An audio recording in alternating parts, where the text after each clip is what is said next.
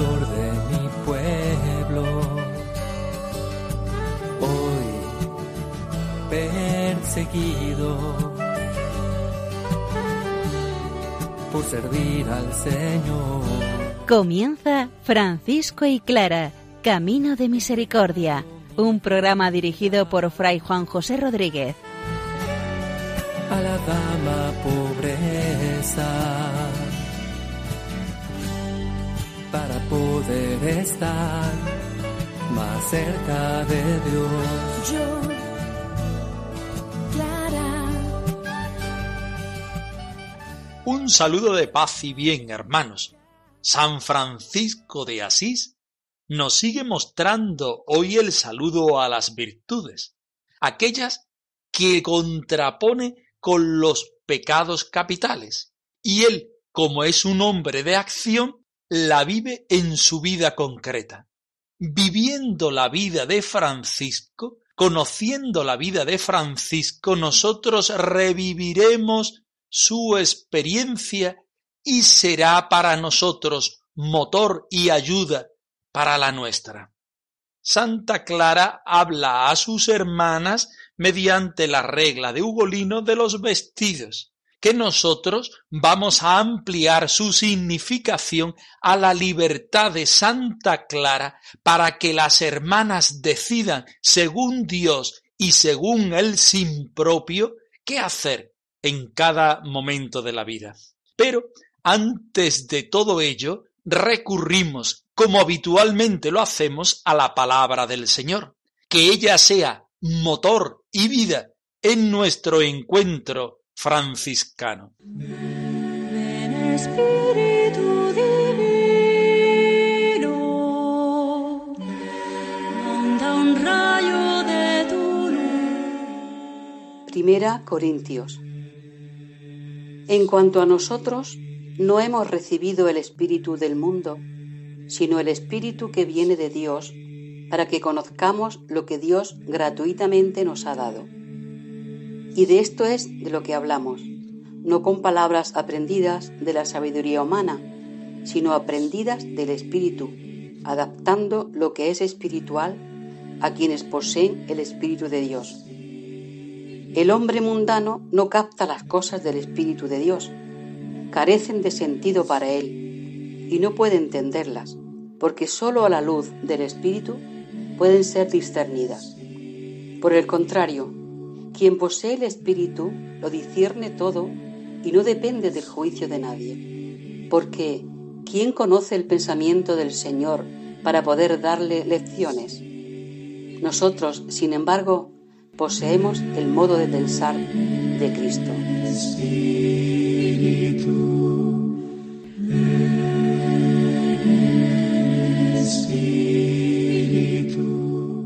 Tercer programa que dedicamos al saludo de las virtudes de San Francisco. En esta tercera parte, San Francisco nos invita a retomar las virtudes en nuestra propia vida, a hacer partido por ellas y a renunciar a los pecados que nos acechan como tentación habitualmente. Escuchamos el texto.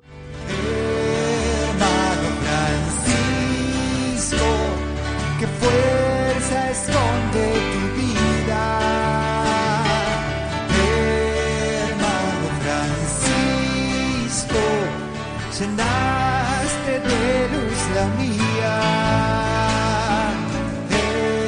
Hermano Francisco, más pobre que un leño seco. La santa sabiduría confunde a Satanás y todas sus malicias. La pura santa sencillez confunde a toda la sabiduría de este mundo y a la sabiduría del cuerpo. La santa pobreza confunde a la codicia y avaricia y cuidados de este siglo. La santa humildad confunde a la soberbia y a todos los hombres que hay en el mundo, e igualmente a todas las cosas que hay en el mundo. La santa caridad confunde a todas las tentaciones diabólicas y carnales y a todos los temores carnales. La santa obediencia confunde a todas las voluntades corporales y carnales, y tiene mortificado su cuerpo para obedecer al Espíritu y para obedecer a su hermano, y está sujeto y sometido a todos los hombres que hay en el mundo, y no únicamente a solo los hombres, sino también a todas las bestias y fieras, para que puedan hacer de él todo lo que quieran, en la medida en que les fuere dado desde arriba por el Señor.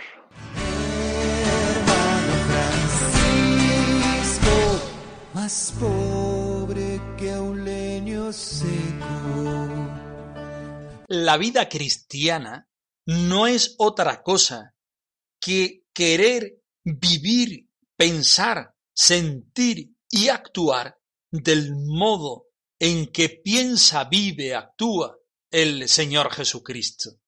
Cuando nos acercamos al saludo de las virtudes, nos encontramos con esa propuesta que el Señor Jesucristo nos hace a nosotros. Si recurrimos al saludo de las virtudes, nos damos cuenta que San Francisco no teoriza, sino que él es totalmente un hombre de la vida y desde la vivencia es capaz de abstraerse para encontrarse con el Señor y para rehacer, reafirmar la doctrina que solamente puede salir del Evangelio. La santa sabiduría confunde a Satanás y a toda malicia. Francisco parte de ahí, de la sabiduría en contraposición de la malicia, del bien en contra del mal, de Dios en contra del mundo, de Satanás y de todas sus obras. Quiere adquirir esa sabiduría que es la que nos regala a Dios, que es Dios mismo. La eterna pregunta de Francisco es, Señor, ¿qué quieres que haga? Así lo hizo al principio de su vida cuando quería ser militar para subir de la clase media a la clase noble. Y se fue a la guerra y fracasó en la guerra y quedó cautivo en la cárcel y volvió a su pueblo, Señor, ¿qué quieres que haga? ¿Dónde está la sabiduría? ¿Cómo puedo ser sabio? Y Francisco escucha aquello de boca del Cristo de San Damián. Francisco, ve y repara mi iglesia que como ves amenaza ruina. Pero no queda la cosa ahí, sino que a mitad de su vida, cuando él tiene una gran orden y los hermanos empiezan a querer tener universidades, grandes conventos, vestiduras nobles, zapatos, gorros, medios de comunicación, San Francisco nuevamente vuelve a decir, ¿cómo puedo ser sabio? ¿Quién es la sabiduría en mi vida? Señor, ¿qué quieres que haga? Y San Francisco nuevamente vuelve a hacer opción por Dios vivo y verdadero, ese que está crucificado en la cruz, ese que está en el portal de Belén. Francisco al final de su vida, enfermo de todos los órganos del cuerpo, también sigue preguntando al Señor, ¿qué quieres que haga en la enfermedad? ¿Qué puedo hacer para no equivocar, para no errar mi vida? Porque la santa sabiduría confunde a Satanás y a toda su malicia. La pura santa simplicidad atribuye a la simplicidad esos dos calificativos, la simplicidad puesta delante de la sabiduría del Señor, confunde la sabiduría del mundo, la sabiduría del cuerpo, la sabiduría del momento. ¿Cuánto podríamos aprender en nuestra vida de hoy, en nuestra sociedad de hoy, movidos muchas veces por esa sabiduría del cuerpo, de esos cuerpos que queremos hacer casi inmortales, de ese deseo de ser siempre jóvenes, de ese querer siempre vivir una adolescencia que nunca acaba, o esa sabiduría del mundo donde lo que queremos es ganar, gozar y gastar en una carrera en la cual no tiene nunca un fin ni una satisfacción. San Francisco nos pone en la santa y pura simplicidad que confunde todas estas sabidurías del mundo y del cuerpo.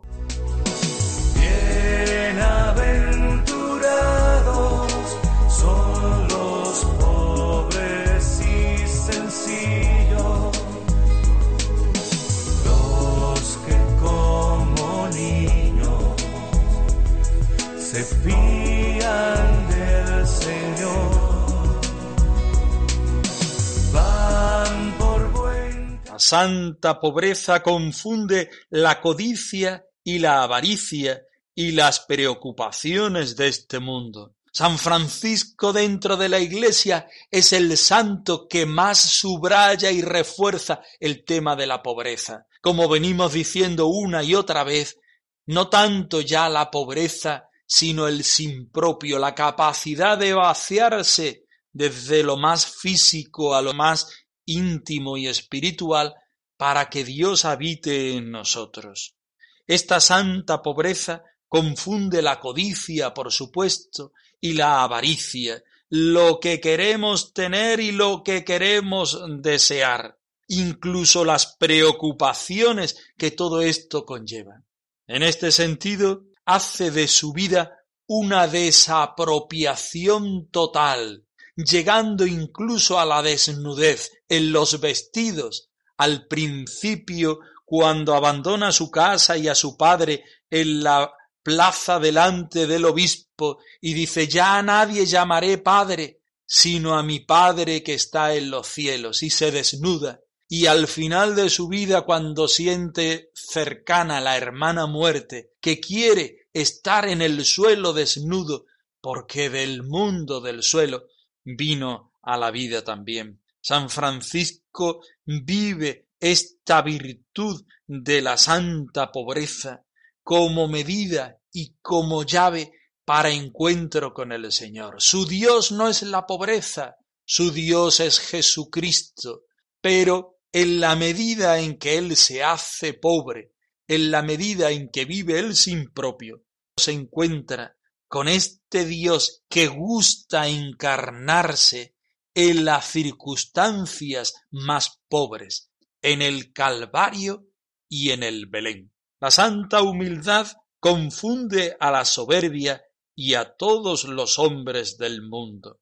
Humildad en el sentido de ser de la tierra, del ser del humus, de ser de lo humilde, de ser de lo que no cuenta, de ser aquello que siempre está mirando al servicio. El cántico de las criaturas no es otra cosa más que esa inspiración de Jesucristo a San Francisco, por la cual Francisco es capaz de bendecir a Dios por todas las cosas sencillas de la naturaleza, el sol, la luna, las estrellas, el agua, pero también aquellas cualidades internas como el perdón de los pecados, como la aceptación de la muerte, como la aceptación de sentirse criatura. Un hombre es sencillo, un hombre es humilde, un hombre es pobre cuando delante de Dios se siente criatura criatura suya. Omnipotente.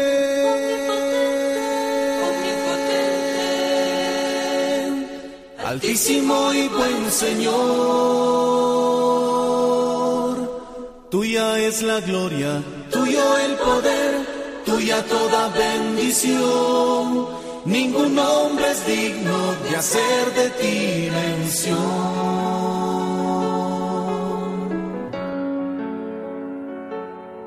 La santa caridad confunde a todas las tentaciones diabólicas y carnales y a todos los temores carnales.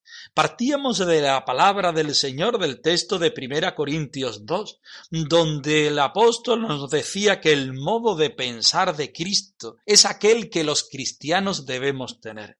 Si nos damos cuenta, en esta tercera parte del saludo a las virtudes, San Francisco va haciendo una enumeración de virtudes en contraposición de los pecados capitales. Tenemos la sabiduría, la simplicidad, la humildad y vamos avanzando, subiendo en la escalada. Nos encontramos con la caridad, aquella que es la virtud teologal más importante. Y el amor, la caridad, que es el amor llevado a las consecuencias más graves y más hondas en las relaciones fraternas, la caridad confunde las tentaciones diabólicas y carnales, es decir, de lo de arriba del cielo, pero también de lo que es ruin en nuestro propio cuerpo y en nuestro propio mundo. Y a los temores carnales, esos miedos que tenemos dentro de nosotros, esas incapacidades, esos ruidos que están dentro de nosotros mismos. Y termina el saludo a las virtudes en el versículo 14 con la santa obediencia. Nos extraña que sea así, porque lo más perfecto de las virtudes es el amor, llevado a la máxima consecuencia que es la caridad. Pero sin embargo aquí San Francisco habla después de la caridad de la obediencia, que confunde a todos los propios quereres corporales y carnales. ¿Por qué Francisco hablas después de la caridad de la santa obediencia. Porque la santa obediencia es el regalo personal que podemos hacer al amor. Jesucristo siempre se adelantará amándonos, siempre se adelantará enriqueciéndonos con sus virtudes, siempre será el inicio del amor.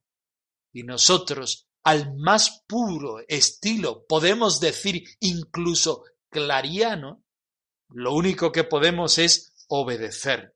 Obedecer a todos nuestros propios quereres, corporales y carnales, desde los más bajos a los más sublimes.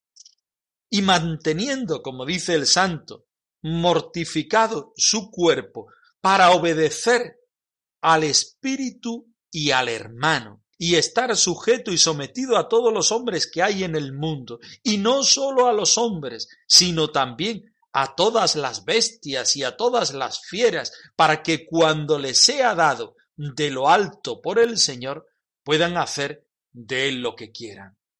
Situamos aquí a un Francisco adulto, maduro, entregado y encontrado con el Señor, a un Francisco que también se sabe en crisis. El amor no es amado, olvidado y despreciado quizá por muchos de sus hermanos, San Francisco se retira al monte Albernia, donde cara a cara consigo mismo y cara a cara a Dios le pregunta, Señor, ¿qué quieres que haga? Señor, ¿qué puedo hacer por ti? ¿Quién eres tú y quién soy yo? ¿Qué quieres de mi vida? Francisco es entonces el que es capaz de responder totalmente a Dios, diciendo que Dios es el sumo bien, el bien total. Tú eres mi bien, mi único bien.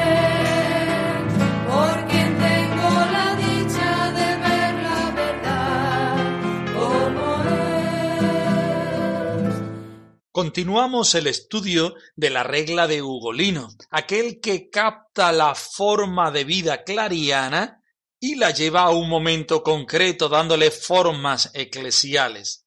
En este punto número nueve, acerca de los vestidos, el cardenal Ugolino acoge prodigiosamente el sentido de la vida y de la respuesta clariana a la forma de vida franciscana. Escuchemos el texto. Clara es tu nombre, claro tu vivir, primo tus cabellos, miel sonreír, frágil como un mimbre, secreto de vida. Dios te da su fortaleza, de claridad. Dios te da su fortaleza, de claridad. De los vestidos. Por lo que atañe a los vestidos, obsérvese esto. Cada monja tenga dos túnicas y un manto, además del cilicio o estameña o saco si lo llevan. Tengan asimismo escapularios de paño ligero y religioso, o si lo prefieren de estameña, de anchura y longitud convenientes, en conformidad con las condiciones o estatura de cada una, y vístanselos cuando trabajan o realizan alguna obra que no puedan hacerse cómodamente llevando puesto el manto. Y a las que juntamente con el manto quisieren llevar también el escapulario, o aun acostarse con él, no se les prohíbe. Pueden también no llevarlo alguna vez si le pareciere a la abadesa cuando les resulte quizá muy pesado, o por el calor excesivo o por otro motivo. E incluso si este precepto relativo a llevar escapularios a algunas tal vez se les antojara tan gravoso y molesto que no se les pueda mover o inducir a llevarlos. Dispénseseles pacientemente sobre este punto. Con todo, quienes lo llevan obran más decorosamente y mucho más conforme a nuestro agrado y creemos que en esto agradan también mucho más a Dios. Se acostarán en tablas de madera sobre las que se extenderá una estera o paño de lana con un poco de heno o paja, si lo quisieren y le pareciera a la abadesa, o con alguna otra cosa que esté de acuerdo con la austeridad religiosa y pueda hallarse en el lugar, y usarán almohadas llenas de heno o paja, Tendrán asimismo mantas de lana o colchas si no les fuera fácil lo primero. Córtense los cabellos en redondo, y ninguna se tonsure en adelante si no fuere por exigirlo así una enfermedad corporal evidente.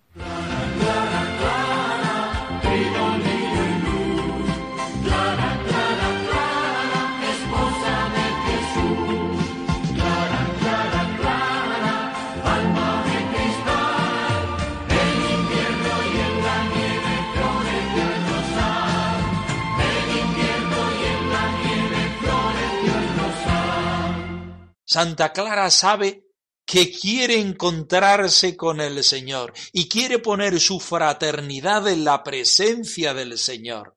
Una mujer austera, una mujer comprometida, pero antes, durante y después una mujer que es libre, porque ella ha conocido al Señor.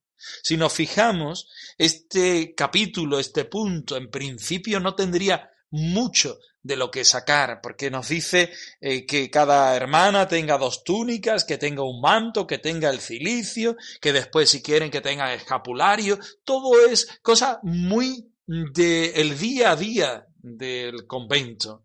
Pero si nosotros hacemos una lectura un poco más interior, nos damos cuenta de cómo ama, cómo siente, cómo vive, cómo es libre la Madre Santa Clara. Dos túnicas y un manto, el cilicio o estameña o saco, si es que lo lleva. Una vida de penitencia, de penitencia, de austeridad que a la hermana pobre de Santa Clara le permite ponerse en la voluntad del Señor.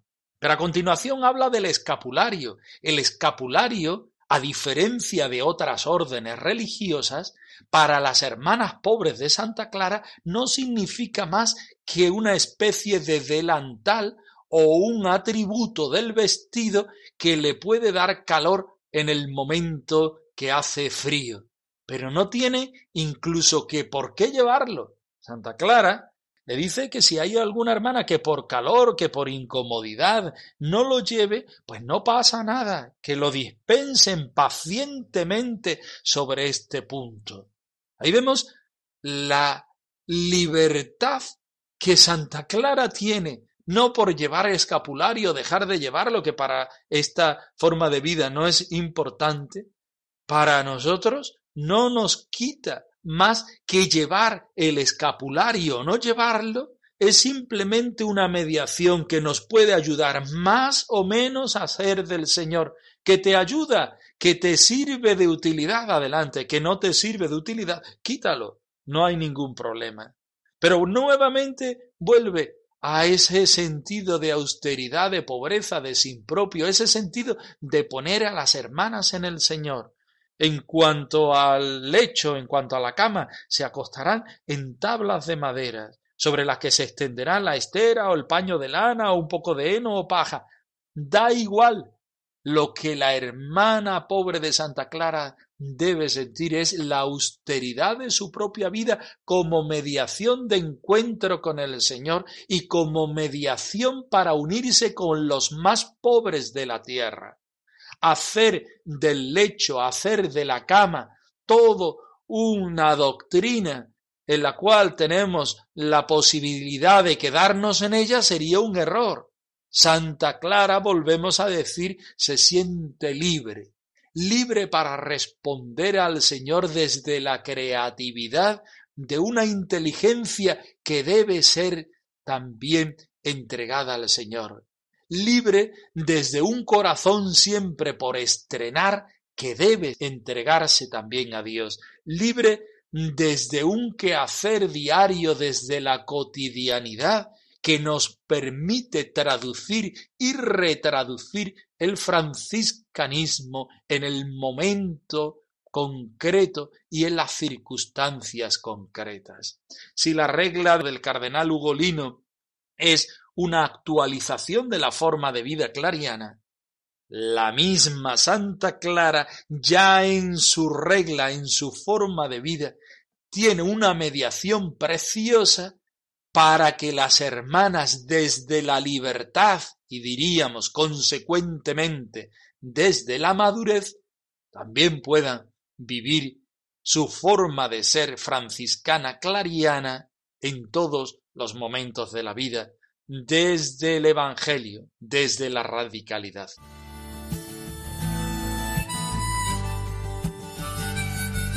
Francisco y Clara arroba radiomaria.es os dejamos la dirección de nuestro correo electrónico por si queréis poneros en contacto con nosotros en algún momento.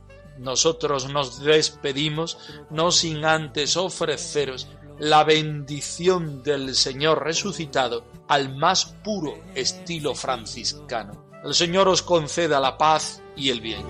Por servir al Señor. Han escuchado en Radio María Francisco y Clara Camino de Misericordia, un programa dirigido por Fray Juan José Rodríguez. A la dama pobreza, para poder estar más cerca de Dios.